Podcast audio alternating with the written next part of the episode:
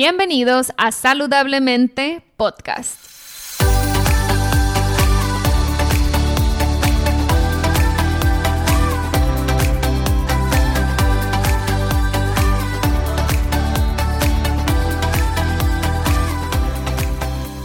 Mi nombre es Siria Velarde y soy Health Coach. Después de más de 10 años con problemas de salud derivados de una enfermedad autoinmune llamada Hashimoto's, finalmente pude recuperar mi salud. En mi recorrido entendí que la alimentación es una herramienta poderosísima para sanar el cuerpo, pero también entendí que no solo somos lo que comemos, sino también lo que pensamos y sentimos. En este podcast te compartiré en cada episodio las técnicas y herramientas que utilicé durante mi proceso de sanación. También buscaré traerte testimonios de personas inspiradoras que lograron cosas impresionantes en sus vidas. Sin más, empezamos. Hola, hola, bienvenidos, bienvenidas a otro episodio más de Saludablemente Podcast. En esta ocasión tengo como invitada a Marcela Arellano. Ella es coach en bioneuroemoción certificada por el Instituto de Enrique Corbera y es facilitadora de un curso de milagros. Para los que el concepto de bioneuroemoción es algo nuevo, les quiero explicar un poquito antes de entrar de lleno a la entrevista con Marcela Arellano. Y les quiero explicar las bases principales, lo que, lo que se aborda con un terapeuta, un coach en bioneuroemoción, cuáles son los seis pilares de la terapia. Lo que se busca con la bioneuroemoción es cambiar el nivel de conciencia, cambiar la conciencia dual por una conciencia de unidad. ¿Qué significa la conciencia dual? Que tú eres tú y yo soy yo y estamos separados, cada quien su rollo. Y estoy separada de todo. Cuando la conciencia de unidad nos dice que todos somos uno con todo y con nuestro creador, con toda la creación y nuestro creador. El punto medular de la bioneuroemoción, en mi punto de vista, es ayudarnos a cambiar nuestra percepción. Nos dice que nuestra manera de percibir la realidad condiciona nuestra experiencia y también nos explica qué elementos condicionan nuestra forma de percibir. Esos elementos pueden ser las eh, respuestas que diseñé para adaptarme al estrés durante mi niñez, mi adolescencia, el ambiente emocional en el que me desarrollé y un tema que en su momento fue muy nuevo para mí es el tema de las resonancias familiares. Cómo nuestra historia familiar influye en nuestras creencias sobre el mundo que vemos y sobre nuestros comportamientos. ¿Qué creencias tiene mi familia que me han heredado? Qué manera tiene mi familia de ver el mundo, las relaciones, qué se define como éxito en mi familia, qué se define como fracaso en mi familia. Tantos conceptos que vienen aprendidos por nuestra familia y por generaciones, no nada más de nuestra familia inmediata, sino las creencias que le pasaron a mi mamá mi abuela y las creencias que a mi abuela le pasó mi bisabuela y así nos vamos. Entonces, todo eso que se viene arrastrando, la bioneuroemoción nos enseña a cuestionarlo todo, a analizar nuestros pensamientos. Hay una frase durante la entrevista que me encanta, que menciona Marcela y dice que nuestra mente es como una plantita en una maceta. Y para que esa plantita florezca, hay que regarla todos los días. ¿Qué información le estamos metiendo a nuestra mente? ¿Qué información estamos permitiendo que se siga procesando en automático? Para darles una mejor idea de cómo funciona esto, nuestra mente es como una memoria de USB. Durante nuestra niñez y hasta nuestra adolescencia, creo que hasta los 30 años dejamos de registrar información nueva no me hagan mucho caso, no tengo el dato exacto, pero creo que sí. Después de los 30 años, todo lo que hacemos, todo lo que creemos que estamos decidiendo y las decisiones que estamos tomando realmente no son decisiones nuevas. Las estamos tomando con base en la información grabada en esa memoria. Ese USB es tu mente y mi mente. ¿Qué se grabó? ¿Qué se instaló en esa memoria?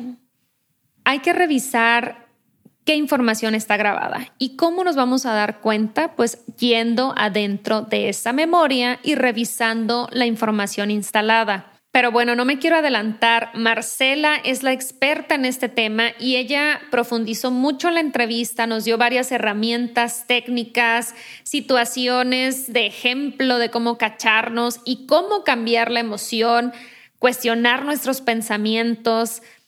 Antes de entrar de lleno al episodio, los dejo con una frase que sintetiza la bioneuroemoción para mí y de hecho eh, las teorías y las bases sobre las que se fundó la bioneuroemoción se basan mucho en el trabajo de Carl Jung. Y esta frase es, hasta que lo inconsciente no se haga consciente, el subconsciente seguirá dirigiendo tu vida y tú le llamarás destino.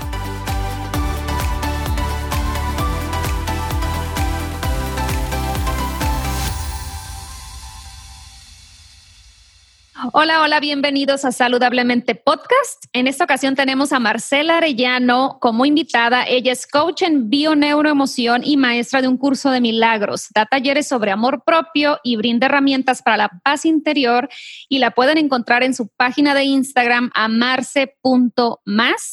Y además tiene un podcast sobre las lecciones del curso de milagros, que está padrísimo. Para los que no conocen sobre curso de milagros, ahorita le vamos a preguntar a Marcela y nos va a explicar de qué se trata.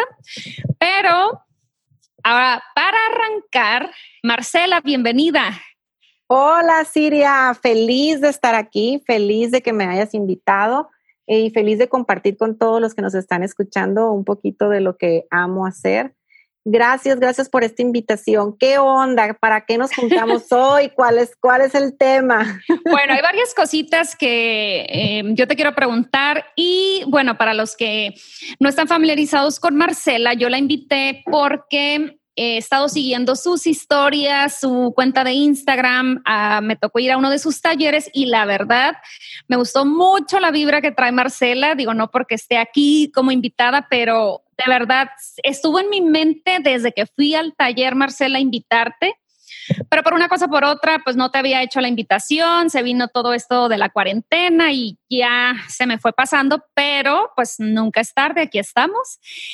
Y una de las cosas que más me llaman la atención, porque yo sé que tú tienes relativamente no poco, pero esta no es tu primer profesión y eso me llamó mucho la atención. Cuéntanos un poquito quién es Marcela, qué hacías antes y cómo llegaste hasta este punto.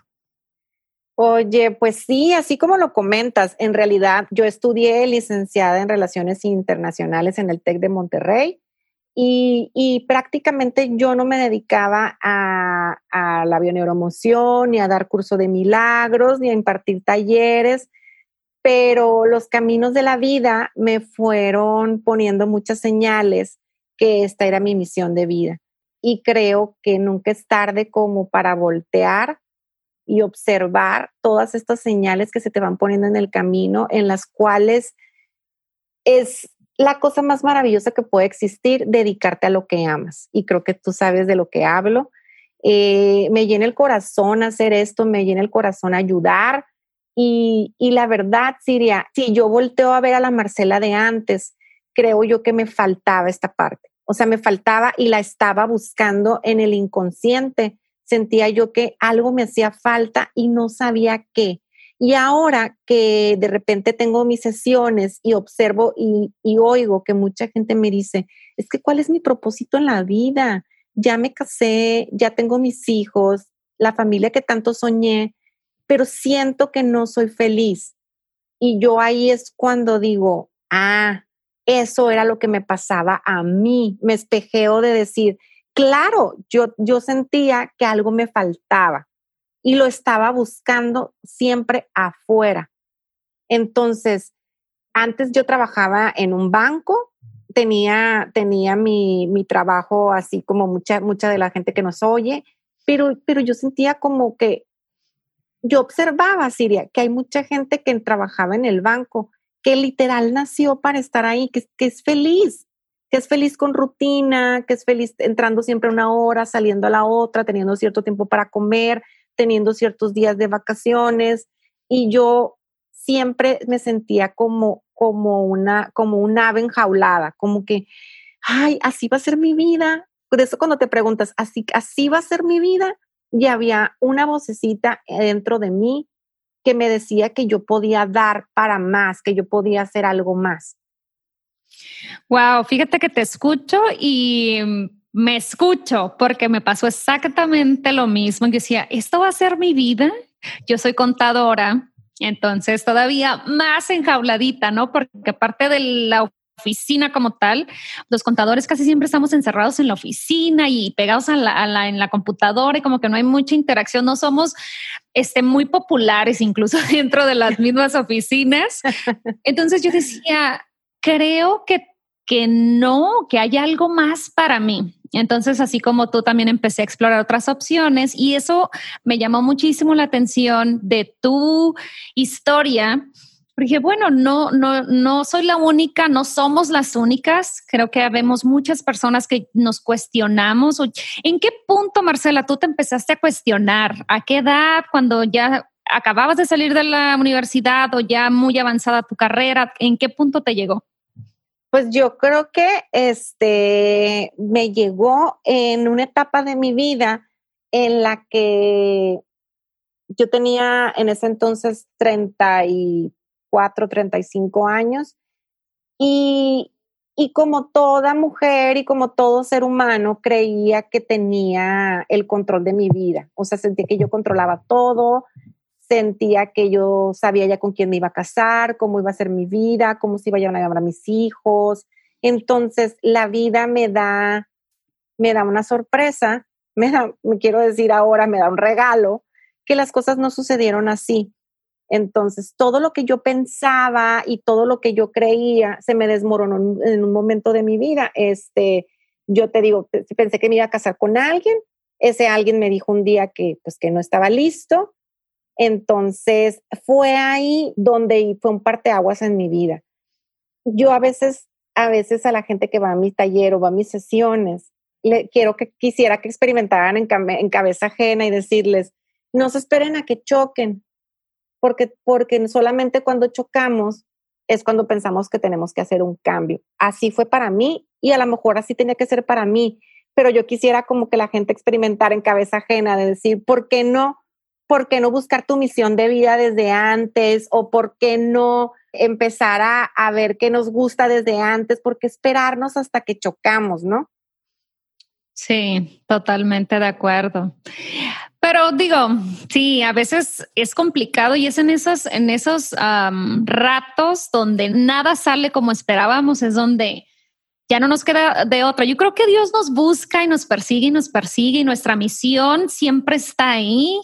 Y esa vocecita interna, ¿no? Que siempre nos está diciendo y nosotros la ignoramos, la callamos y le seguimos y no, no, no, eso no puede ser.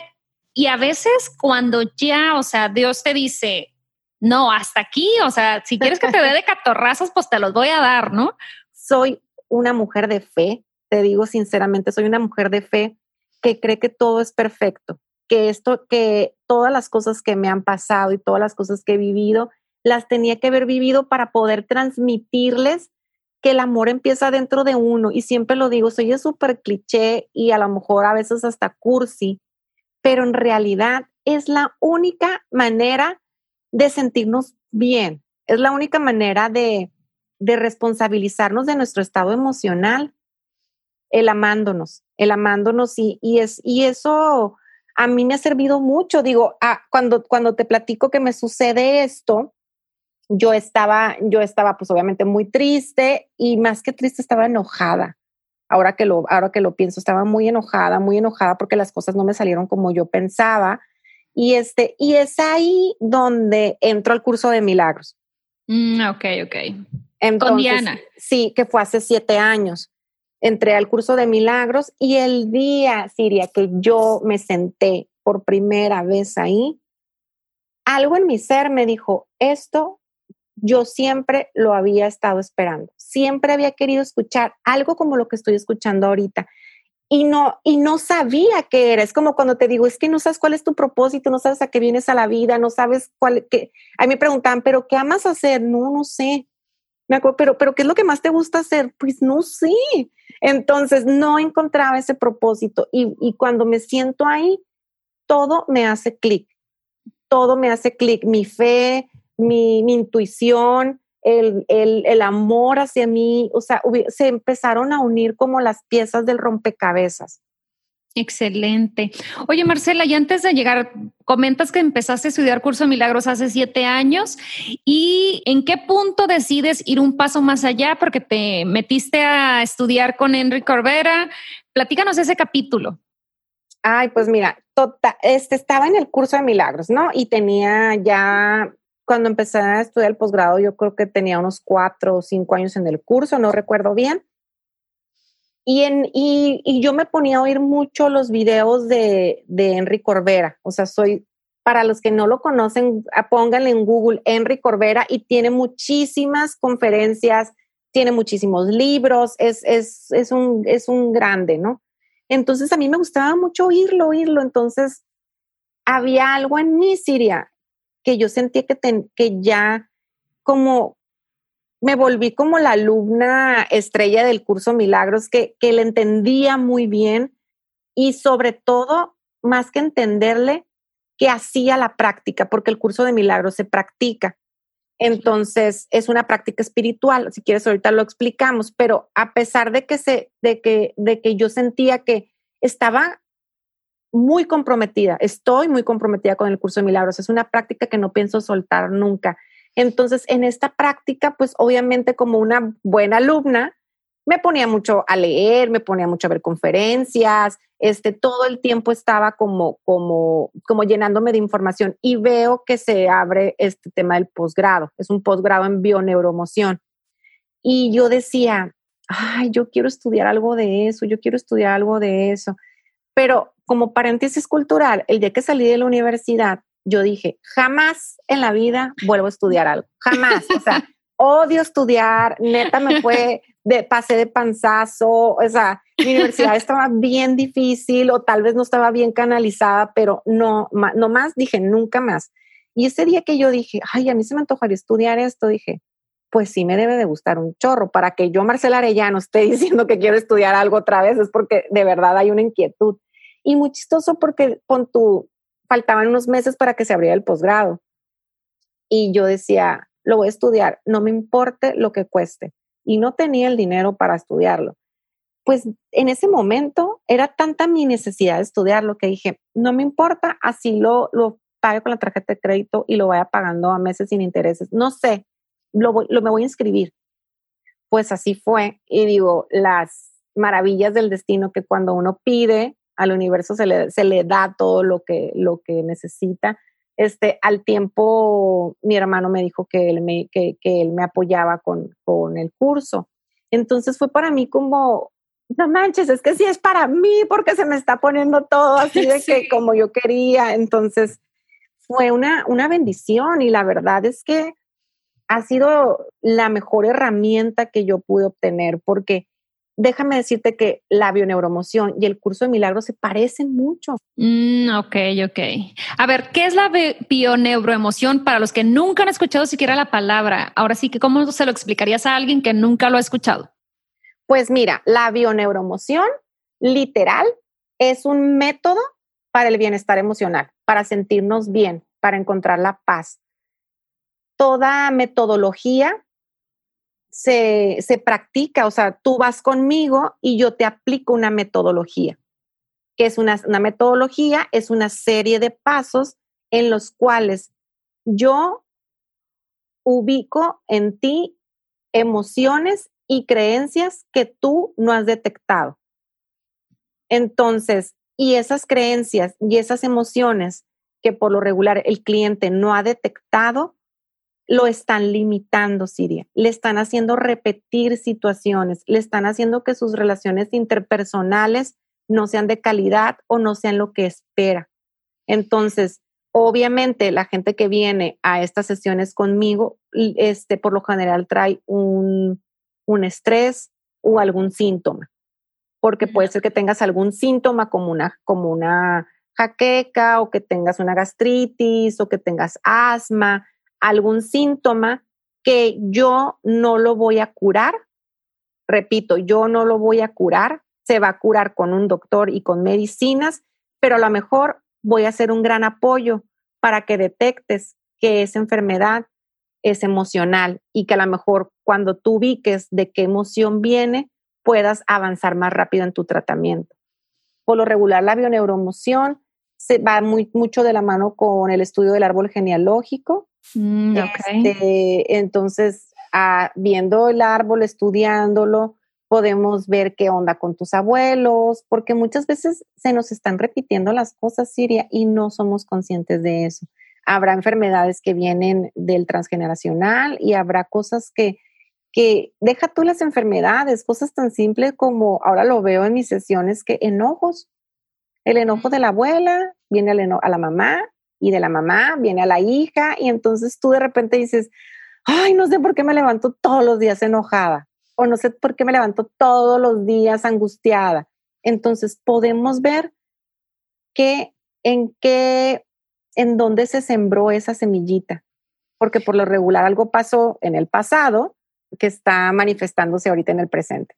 Sí, como por ejemplo en las familias donde se nota un matriarcado muy firme, este, o es muy evidente de dónde viene, de dónde las mujeres se tomaron el, ese rol, ¿no? De hacerse cargo de la familia y de ser las que manejen ahí todo el clan familiar, que es como muy común en México ver ese tipo de situaciones y no nos damos cuenta. ¿Por qué en una familia a lo mejor este, todas son mamás solteras? ¿Por qué en una familia este, hay secretos? ¿Por qué en esa familia hay, no sé, enfermedades mentales, ¿no? De, eh, pues heredadas.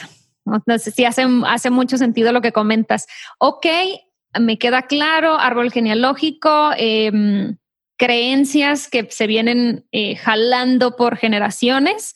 Entonces tú ayudas a la persona a que las descubra, ¿no? Por su propia cuenta, que las haga consciente para que pueda tomar acción y romper con eso.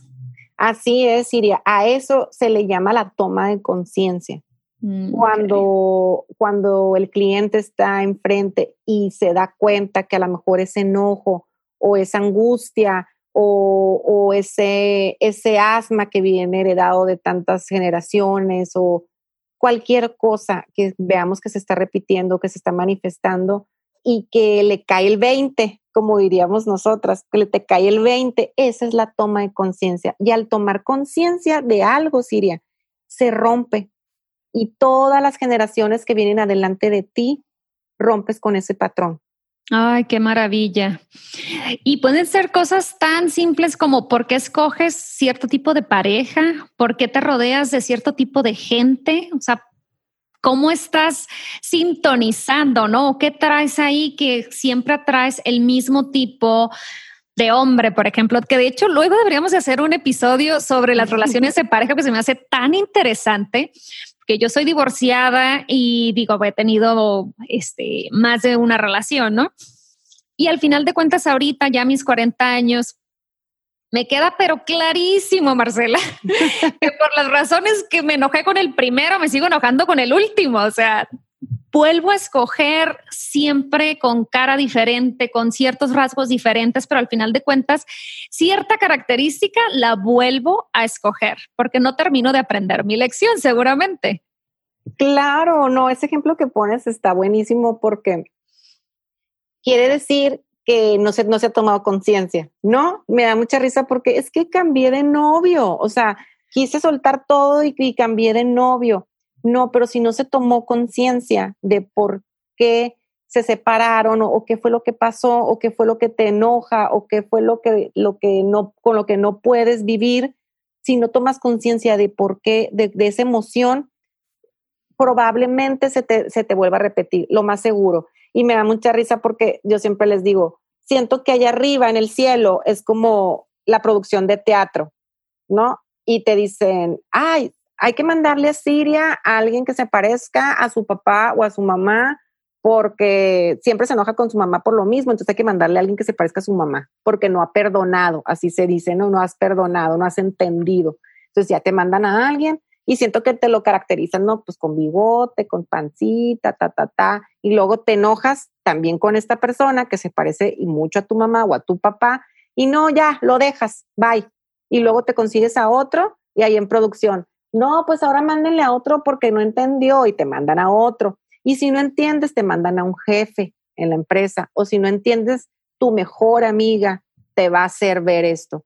Entonces, a eso me refiero cuando se, digo que se repiten las situaciones. No más es la, es este, la misma obra de teatro con diferente actor. Totalmente, totalmente. Y yo hasta ahora lo tengo consciente, Marcela, pero ok, ahora ya que lo haces consciente, porque yo siento que, me, digo, en lo personal me siento un poquito estancada en ese paso. Ya lo tengo consciente, ¿qué sigue después de ahí? ¿Cómo generas el cambio? ¿Qué, ¿Cuáles son las técnicas o danos unos tips, cómo salimos del enclochamiento? Pues mira, mis herramientas que, que, son las que yo comparto porque a mí son las que me sirven, o sea, habrá personas en las que, en las que sea totalmente diferente, pero creo que debe de haber un amor a uno mismo principalmente. O sea, no sabemos amarnos. No, no, nadie nos enseñó, o sea, nunca nos dio una clase en la primaria sobre cómo amarnos, cómo ser nuestra prioridad, cómo creer en nosotros, cómo como, como siempre estamos esperando que el de afuera nos haga feliz. Siempre, yo siempre puse mis, todos mis huevos en, la, en las canastas de alguien más. Y ahora sé que no es así, que, que, que tiene que haber un amor, un reconocimiento mío primero. Y, y se dice bien fácil, pero es una chambota, Siria. Es una chambota todo el día estar, yo siempre le digo, volver a mí, quiero volver a mí, que cuando, que cuando el otro se pone serio, regreso a mí, que cuando el otro contesta feo, regreso a mí y digo, es que no necesito de la aprobación de nadie más para yo estar bien. Entonces es una chamba que solo se hace hábito hasta que lo practiques y practiques y practiques. Entonces, número uno, el amor propio, creo que es lo más importante. Si podemos profundizar en ese tema, te lo voy a súper agradecer. Claro que sí. Mira, es un tema que amo, no sabes, por eso di mis talleres sobre esto, porque es un tema que me apasiona y puedo ver que el amor propio, que a, todos nos hace falta, ¿eh? o sea, hombres y mujeres, todos estamos acostumbrados a, darle todo el poder a la persona que está afuera. Y esto viene desde niños, porque, por ejemplo, como niños estamos esperando que mamá nos diga qué bonito y que, y que qué guapa y eres la mejor en la escuela, mi amor. Y, o sea, esta mamá que, que nuestra imaginación y nuestro papá que debió haber sido súper dulce y reconocernos cada paso que demos. Y resulta ser que, que somos una generación que viene de papás este, que, que, a lo mejor no son, si te fijas la generación de ahorita, que, las nuestras amigas que son mamás, son mucho más dulces. Son, son mucho más, ay, eres el mejor y bueno, pues obviamente el niño sobrevalorado y chiqueado y demás. Pero nuestra generación, así pasa. Nuestros papás vienen de generaciones de, nuestros abuelos fueron más duros, a lo mejor fueron como poco, Secos. No, no, no se usaba mucho tocar la emoción, era como, haz esto, haz la tarea y bañate y acuéstate y that's it. Entonces vienen nuestros papás con estas durezas y nosotros como niños interpretando todo el tiempo, si mi mamá está seria, yo me encontraba todo el tiempo como queriendo agradarla y, pensando que ese enojo era contra mí, ¿no? Entonces nos volvemos estos niños buscando el amor, el, el amor, el reconocimiento de nuestros papás y a lo mejor nuestros papás no hay que culparlos, sino que saber que vienen de una generación que no les enseñaron a demostrar el amor. Y nosotros, ávidos de que nos amen, que, que nuestros papás nos digan, o sea, típico que nosotros somos de la generación de que deberías de ser como fulana. Ya, ella ya se casó y, ay, no, qué, qué linda es, ¿verdad? O sea, siempre los papás de nosotros alabando a, otros niños, ¿no? Como, y tú, y, y en tu ser te queda este, este niño que siempre está buscando la aprobación afuera, que siempre, si tu papá está enojado, piensas que es contigo. Si tu papá le grita a tu mamá, te angustias porque no quieres que se peleen y se van a separar, se van a separar por mí. Entonces, todo este falta de, de amor hacia nosotros viene porque de niños no aprendimos que nosotros ya somos amor, que nosotros ya somos suficientes, que, que yo nunca me acuerdo que me hayan dicho, cree en ti, mi reina, cuando vayas a exponer, lúcete, brilla, eres la más bonita del salón. No, hombre, era como, ay, qué simple, hombre. o sea, ni que fuera para tanto, pues. Entonces, te mm. creces llena de miedos. ¿Y qué pasa? Misma obra de teatro, diferente actor. Estamos de grandes en parejas que si se pone serio, ya piensas que es por ti. Que si no te habló un día, ya piensas que te dejó de querer. Entonces, que si no se quiere casar, tendrá algo de... Yo pensaba, pero ¿qué tengo de malo yo? Si yo plancho, este, lavo, cocino, salgo de fiesta, digo chistes, bailo, o sea, entonces llegas a pensar que el problema eres tú. Y de repente así me quedé, así me quedé vestida alborotada, quiero decir, pensando que el problema era yo. Y ahí fue cuando dije, no puede ser, no puede ser que, que, que, que, que el problema sea, o sea, que yo piense que el problema sea yo. Y ahorita quiero decir, y tampoco es él. Me explico, o sea, somos solamente dos niños que no saben comunicarse, que no saben, que no los enseñaron a amarse y están buscando que alguien más te haga feliz.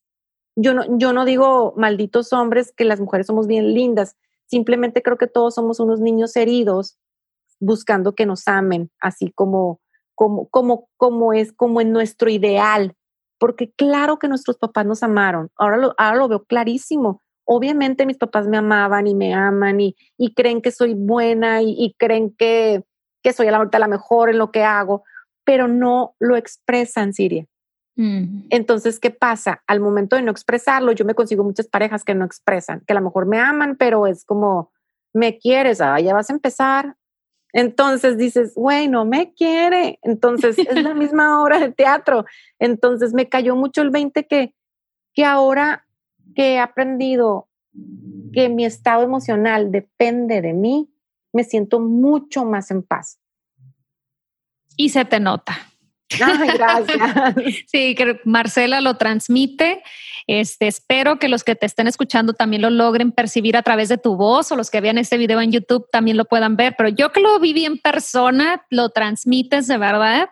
Tienes una energía muy bonita, así que eh, realmente caminas lo que predicas, ¿no? Lo que estás diciendo, lo estás viviendo.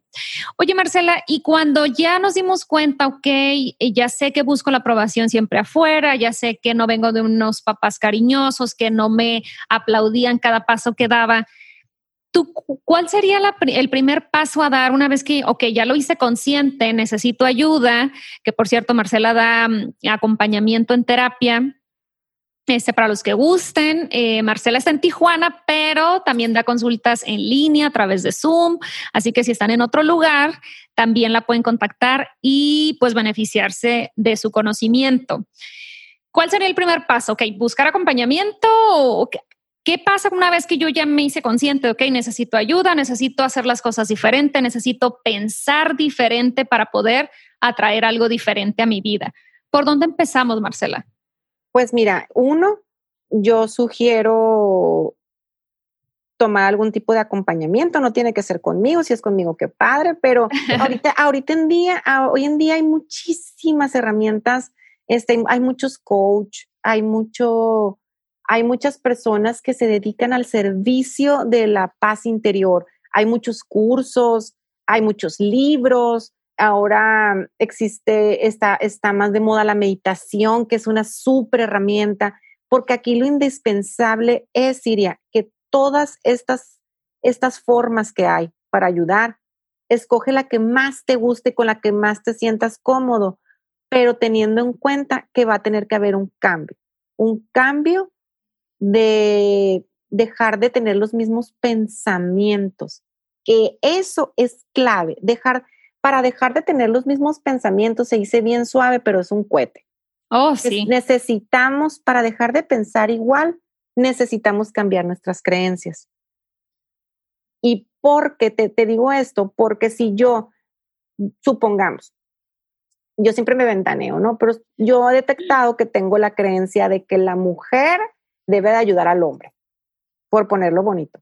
Entonces, este, esta creencia, es, yo no digo que no, para si me están escuchando hombres, o sea, yo digo que está bien, pero cuando tengas una creencia, que si ustedes se puede, si quieren hacer un ejercicio, pueden ir escribiendo qué creencias detectan que tienen, pero las creencias no son buenas ni malas. Las creencias, hay unas que nos funcionan y unas que ya no nos funcionan. A mí, la creencia de que, de, que siempre debo de ayudar al hombre, a veces no me funciona porque me encuentro en situaciones en las cuales este, estoy dando de más. Esto, o sea, me cacho que con mis hermanos, bueno, me desvivo, ¿qué quieres de cenar? O si los puedo ayudar, siempre estoy al 100. Este, obviamente mi papá este, se le sirve, se le pasa la tortilla, se le pasa la sal, al novio el huevo lo quieres volteadito, cocido, salsita verde, o sea, entonces llega un punto en el que te vacías y ahí ya, ya no, ya estás, ya estás dando tanto que entonces ya no te está funcionando esa creencia. Entonces, si yo tengo esta creencia de que las mujeres siempre están para servir al hombre o para apoyarlo o, o, como le quieras poner, entonces mis pensamientos siempre son los mismos, de que por yo, los pensamientos son con los que nos justificamos, como decir, no, y es que detrás de un hombre hay una gran mujer, la mujer siempre debe, debe estarlo apoyando, y no, la, la, verdad es que pues a lo mejor él está ocupado y pues la mujer es la que debe de entender que pues, de repente pues cuando se pueda y entonces en estos pensamientos son los que nos llevan, deja tú que los pensemos, nos generan emoción. O sea, es como una cadenita. Tengo una creencia, siempre pienso igual y luego me genera una emoción. Y por lo regular la emoción que me genera es de enojo o de tristeza. Si yo toda la vida, si yo estoy pensando, no, es que, es que yo siento que no me quiere tanto. Ahí genera una emoción de tristeza y hoy genera una emoción de enojo, dependiendo de tu personalidad. Entonces, no se puede erradicar un problema si siempre estoy pensando igual, porque mi conclusión va a ser la misma. Pero es que aparte, este, somos bien arrogantes, Siria, somos bien arrogantes y pensamos que siempre tenemos la razón. Uno, yo de repente me encontré en una situación en la que dije, ay, ¿cómo es posible que yo no tenga la razón? Es, o sea, fue lo primero que me cuestioné y mi primera herramienta que usé. ¿Es verdad esto que pienso? O sea, a mis pensamientos ya no les creo tanto, porque como me han llevado a situaciones en las cuales actúo igual y quiero solucionar igual, entonces ahora los cuestiono. Si ustedes quieren empezar solitos y, y quieren este, empezar un caminito de un cambio, Cuestiona tus pensamientos. Pregúntate, ¿es verdad esto que pienso? ¿Es verdad que no me quiere? ¿Es verdad que no tengo dinero? ¿Es verdad que me voy a morir? Es, o sea, ahorita que estás en, en, en cuarentena, este, observo mucho que, que nos vamos mucho a la historia que nos contamos. Este, estamos todo el día en el futuro pensando que, es que si me da el coronavirus me voy a morir y entonces, ta, ta, ta. Y yo me pregunto, ¿es verdad? O sea, ya estás ahí, ya te estás muriendo, se te cerró el pulmón. No, entonces cállate, cállate y deja de, deja de pensar porque tus pensamientos te están generando una emoción. Por eso hay tanta gente ahorita con ansiedad y tanta gente que, que tiene mucho miedo porque le haces caso a tus pensamientos. Entonces, esto es, un, esto es un gran ejemplo ahorita que nos está pasando para que se observen que cómo estar pensando de la misma manera te genera cierta emoción y aparte no solucionas nada. Entonces, todos necesitamos a alguien o de algo que nos diga, stop, y basta de pensar igual porque no te está llevando a ningún lugar y ni siquiera está solucionando nada. O sea, eso es lo triste, dijeras tú, bueno, es que solucionas un chorro, ¿no? Pero nada. no, nada. Puro estrés. Puro estrés. ¿Cuáles son las técnicas? Ahorita comentabas que pues hay muchas opciones afuera, libros, talleres, diferentes maestros y tenemos muchas opciones afortunadamente. Pero algo que también lo anoté para preguntarte hace unos minutos es que decías, yo fui una alumna destacada del curso de milagros y creo que por eso te funcionó. Al final del día hay tantas opciones que también eso a veces nos abruma, no sabemos ni por dónde empezar. Bueno, es que debería de meditar, debería de estar haciendo curso de milagros, debería de estar este, con tal maestro, debería de hacer eso, me levanto a las 5 de la mañana, no, me levanto a esta hora. O sea, ¿cómo, o sea, ¿qué realmente te da resultados? Ahorita lo que decías, a ti te dio mucho resultado curso de milagros porque fuiste constante, porque realmente lo pusiste en práctica. La espiritualidad, Siria, es aprender a oír a nuestro espíritu. Y es algo que nunca nos enseñaron. O sea, estamos acostumbrados en la religión a pedirle a alguien más. Y aquí empiezas a escucharte tú. O sea, es algo totalmente diferente. Puedes ser una persona espiritual y ser de cualquier religión. Totalmente. Pero, pero en la espiritualidad aprendes a escuchar a tu ser. Y una práctica espiritual es eso. Todos los días yo me pregunto, ¿qué siento? ¿Por qué estoy enojada? Ahora, ahora, ¿qué te molestó? Entonces llegas a conocerte tan bien que sabes muy bien que sí y que no. Entonces, aprendes a escuchar a tu ser y cuando uno aprende a escuchar al alma, el alma te va dirigiendo y te va dirigiendo a meditar, te va dirigiendo a un libro, te va, yo soy muy intuitiva, veo muchas señales, este, eh, le pido mucho al Arcángel Miguel, ayúdame, ayúdame San Miguel a, darme una señal de que, de que qué curso sí debo entrar o ayúdame a saber qué libro me toca leer. Este, veo esta conferencia o no la veo. O sea, yo, eso es la espiritualidad, aprender a escuchar tu ser. Y, y, muchas veces de repente entro a un live, haz de cuenta, y en el Instagram, y digo, ay, estoy como que no. Y me salgo sé muy bien lo que le cae muy bien a mi alma y lo que no. Y yo, yo, no, yo no siento que algo esté bien o algo esté mal, simplemente cada quien se va acomodando con lo que más le gusta para llevar acá, a cabo una práctica o un hábito nuevo como es el querernos sentir bien o leer algo bonito que nos infle el corazón. Se necesita mucha constancia, se necesita mucha honestidad, porque te vas a dejar de ser bien burro y dejar de culpar a los demás y tomar la responsabilidad de tus emociones, te vuelves un adulto emocional. Y se necesita mucha valentía. Porque en, este, porque en, esta, en estas prácticas espirituales o, e, cuando, cuando realmente tomas la religión o lo que, lo que, lo que la, herramienta que tomes tú para sentirte bien, en, se necesita mucha valentía porque tal vez van a venir partes en las que tengas que soltar parejas o tengas que soltar amigos que, ya no van con, con tu ritmo o con tus mismos gustos o que tengas que modificarse, soltar, no sé, como me tocó a mí, soltar un trabajo, soltar un sueldo fijo y arriesgarte a ir por lo que quieres. Entonces, en esta valentía por hacer las cosas distintos y en esta honestidad de decir, ay, no, pero ¿cómo voy a dejar un sueldo fijo si, a ver, ¿qué es lo que quieres? Responsabilízate de tu vida y eres un adulto, eres una mujer, no eres una niña. Entonces se, necesitan varios ingredientes, pero sobre todo estar muy segura qué es lo que quieres. Por eso en la espiritualidad aprendes a escuchar a tu corazón, aprendes a escuchar a tu espíritu y tu espíritu te va guiando y se va alineando a tu misión de vida. Eso es lo más bonito de la espiritualidad al yo aprender a callar tanto mi mente, aprendo a escuchar mucho a mi ser y mi ser me dice, es que cuando di mi primer plática sentí que me había inyectado tres bedoyectas de la felicidad. Y dices, claro que aquí es, aquí es. Y cuando estás, cuando, cuando me pasa como que ahorita que termino de grabar un podcast o un en vivo, híjole, me siento así de que, ay, qué padre, ojalá. Y, y, y me escribe una persona de que, oye, me encantó tu plática, me puedes dar una sesión. Y yo digo, ya gané, ya me puedo morir mañana. O sea, este, vas alineando a tu misión de vida. Súper.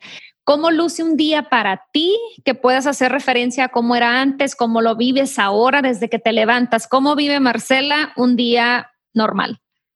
Pues mira, para empezar, tuve que ser consciente de cómo me levantaba antes y me di cuenta que yo siempre me levantaba o bien víctima o bien triste. Y dices tú, ay, qué mentira. No, obsérvense. el, ay, qué flojera, esta, esta, este tonito era mío, ay, no, qué flojera, pero porque a mí me tocó esta vida, ir a trabajar, o sea, no lo merezco, ¿no? Esa, esa es la mente, no lo dices, pero tu mente está en esa cantaleta de, ¿por qué es tan cansada mi vida? Entonces ahí esta es una victimez o, ay, no, y aparte está lloviendo y está nublado. O sea, nunca nos dan gusto, está nublado y luego, ay, qué calor, y luego, ay, qué frío, y luego, ay, o sea, entonces yo me di cuenta que era muy quejo, mi mente era muy quejosa. Entonces mm, dije, ah, ok, entonces, ¿qué voy a hacer? La voy a callar. La voy a callar cada vez que me canche, voy a decir, cállate, este, yo tengo como mis frasecitas, como tengo mi frase de curso de milagros que cállate, esto no significa nada, tengo, tengo mi frase de San Miguel, ayúdame a ver las cosas como tú las ves. Entonces me hice de varias frases que a mí me ayudan mucho a callarme y a serenarme. Mm, Entonces yo empiezo mi día y tengo mi técnica. Bueno, ahorita en la cuarentena no voy a mentir, no la aplico porque no tengo despertador, pero por lo regular, cuando tengo despertador, cuento hasta tres. Haz de cuenta, suena y digo uno, dos, tres y me levanto. Porque yo sé que si le doy chance a mi cuerpecito de estar en la cama, pues puedo poner el snooze otra vez o puedo decir que flojera o para que haces ejercicio si no estás tan gorda. O sea, me, justifico la vida, ¿no? Entonces me paro rápido y a mí me funciona mucho el ejercicio, ¿sí? Es de cuenta que la, la emoción, o sea, esa emoción de víctima y esa emoción de tristeza, hay que moverla, hay que desenclocharla. Haz de cuenta que es un engrama, así le dice Enrique Corbera son engramas que tenemos desde niños y muchas veces esta tristeza y este victimismo voltea a ver acá en casa quién se levanta así. Entonces, yo ya sé que en mi casa quién se levanta así, ustedes piensen en su casa quién. Entonces, muchas veces se heredan, son hábitos emocionales que traemos. Entonces, yo detecté de quién viene y por qué lo hago, ¿ok? Yo ya no lo quiero hacer. O sea, ya hago conciencia que lo quiero caminar distinto. Entonces, voy a hacer ejercicio y hago ejercicio y se me, me, me desenclocho, me, me, pongo contenta, me siento bonita, me siento ligera, me dan ganas de comer más nutritivo. Entonces, este, llego, pero no es suficiente, es, es, una práctica estarse observando. Yo le digo a mis alumnitas del curso de milagros, observense. se los dije tanto el otro día que dije que enfadosa, porque dije, hasta tatúenselo, obsérvense todo el día, cómo están, porque puedo volver del gimnasio y decir, ay, qué flojera bañarme. O sea, es si 40 años tengo haciendo el mismo hábito, obviamente me va a tomar mucho tiempo desaprender. Entonces, lo que yo estoy haciendo día con día es a desaprender todo lo que aprendí y hacerlo distinto. Entonces, todo, cuando estaba en oficina, llegaba a oficina y música alegre, este, siempre oigo un podcast.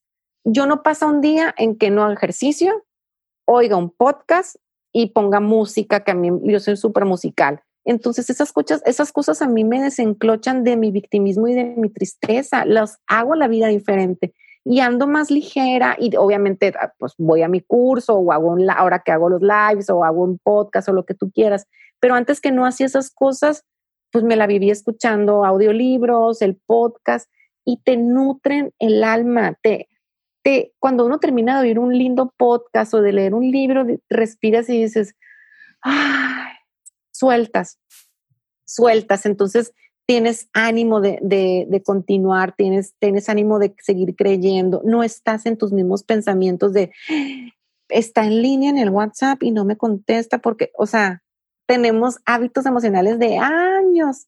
Entonces hay que ir los cambiando por otros y el amor propio empieza por eso. ¿Qué nuevos hábitos quieres hacer?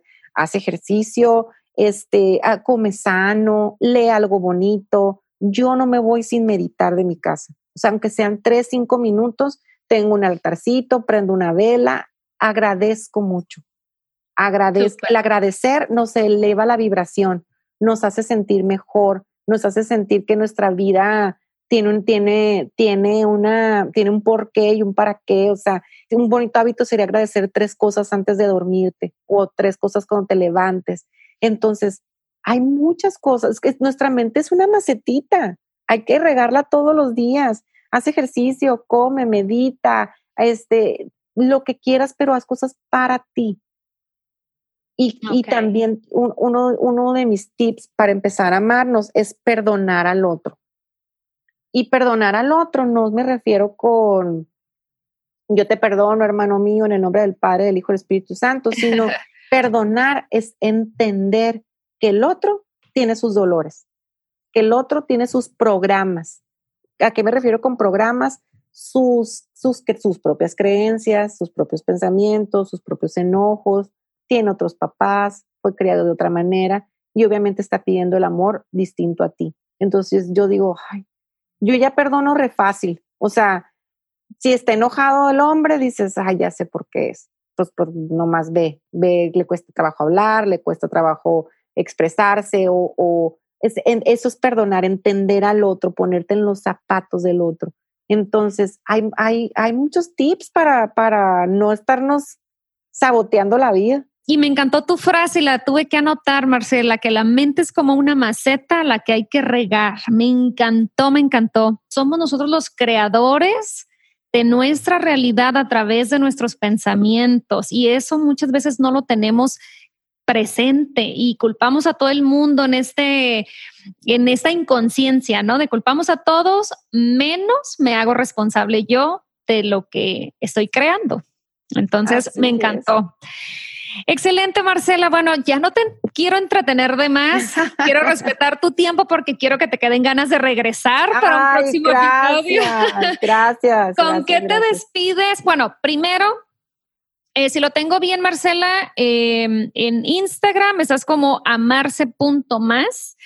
Voy a poner en las notas del episodio el link para el podcast de un curso de milagros para que el que quiera iniciarse en la práctica pueda hacerlo a través del podcast. ¿Algún otro contacto, Marcela? ¿Dónde te pueden encontrar? Mira, este, eh, por lo regular, por donde yo me, me contacto con la gente es en mi Instagram. Ah, okay. Eh, nomás como haciendo hincapié, amarse es con C, porque pues obviamente hay un juego de palabras de amarse y Marcela, ¿no? Entonces, amarse punto más. Si alguien quiere buscar el podcast de, de Curso de Milagros, se llama Relatos del Texto de un Curso de Milagros. Cualquier cosa me pueden contactar ahí por Instagram, estoy todo el día pendiente, podemos agendar alguna cita o, lo, que, o, alguna duda que requieran, algo que hayan oído ahorita que les haya resonado. Estoy feliz si alguien quiere contactarme. Y gracias a ti, Siria, gracias por invitarme. Es un placer estar aquí contigo y, y, compartir cosas del alma. La verdad es que es, en estos tiempos creo que es necesario estar compartiendo cosas del corazón, cosas que nos nutran la mente, cosas que, que, que nos sintamos en, en, tanta empatía con los demás, que, nos, que sepan que no estamos solos, que todos traemos eh, cargas emocionales, que todos traemos un equipaje y no pasa nada.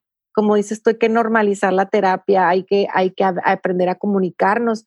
Y, y yo les digo a mis amigas que tienen niños ahorita, pregúntale que cuando esté así, pregúntale qué siente, porque no quiero que sea un adulto como todos nosotros que nos dicen ahorita, ¿y qué sientes si estás? ¿Quién no, sabe? pues nada, todo bien, todo, bien. Entonces, este, hay que normalizar el sentir, el, el, el tomar la emoción y, y abrazarla y, y, abrazarnos a nosotros. Nosotros es lo, es lo único seguro que tenemos. Excelente. Y bueno, yo quisiera nada más agregar por último que nunca es tarde, ¿no? Si de niños no lo tuvimos, no se vale decir es que mis papás eran bien acá y bien esto y bien lo otro. No, ahora nos toca a nosotros ser, ser los papás que nos hubiera gustado tener con nosotros mismos, no, no queriendo cambiar a nuestros papás, pero sí darnos eso que a lo mejor nos faltó. Ahorita es nuestro tiempo y ahorita es nuestra responsabilidad como adultos tomar las riendas y darnos ese amor que nos hizo falta. Muchísimas Ay, gracias, sí. Marcela. Me no, encantó. Gracias a ti. Yo feliz, feliz de compartir este espacio y gracias por, por a ti por tener este espacio para que la gente oiga cosas lindas, para que la gente aprenda, para que para que tomemos conciencia juntos y abrazarnos juntos. Gracias por este espacio, gracias a la gente que nos oye y, y gracias. La palabra gracias se queda corta. Ah, qué linda. Bueno, quedamos aquí hasta el momento. Esperemos tenerte de regreso, Marcela, en un próximo episodio. ¿Qué tal? ¿Qué tal con todo lo que nos compartió Marcela? Padrísimo, ¿verdad? Nos aclaró muchas cosas y nos dejó pensando en muchas otras tantas que todavía no hayamos ni por dónde entrarle y está bien, se vale, es parte de ir identificando. Creo que el identificar que estamos en un patrón de conducta es el primer paso. Cuando negamos esta parte y creemos que tenemos la razón, ahí es donde hay mucho trabajo por hacer porque todavía no hay conciencia. Cuando ya hicimos conciencia, ya estamos del otro lado porque ya ahora nada más nos falta ver cómo lo resolvemos, ¿no? Que no es tarea fácil, como decía Marcela en la entrevista, pero al menos ya estamos en el camino. Si te gustó el episodio, te agradeceré muchísimo que lo compartas en tus redes sociales y me etiquetes a mí como arroba Coach y a Marcela como arroba amarse.más. Nos va a dar muchísimo gusto ver sus comentarios y publicaciones. Ahora, si estás escuchando este podcast en la aplicación Apple Podcasts, te agradeceré muchísimo una calificación con cinco estrellas de ser posible y un comentario de qué te ha parecido el podcast al día de hoy. Sus comentarios, sugerencias, si tienen alguien en mente que les gustaría que tuviera de invitado o invitada en el podcast, también se vale. Mándame un mensaje directo por Instagram. Puedes dejar un mensaje de voz con preguntas por Instagram. Y si esas preguntas son tema para podcast, con mucho gusto trabajo en un episodio sobre ese tema. Así que bueno, al final del día este podcast tiene la intención de servirles únicamente, de que la información sea útil, así que si me estoy desviando del camino o hay información que es de mayor interés para ustedes, me gustaría saberlo. Ok, bueno, hasta aquí la dejamos por esta semana. Nos vemos el próximo miércoles con un próximo episodio.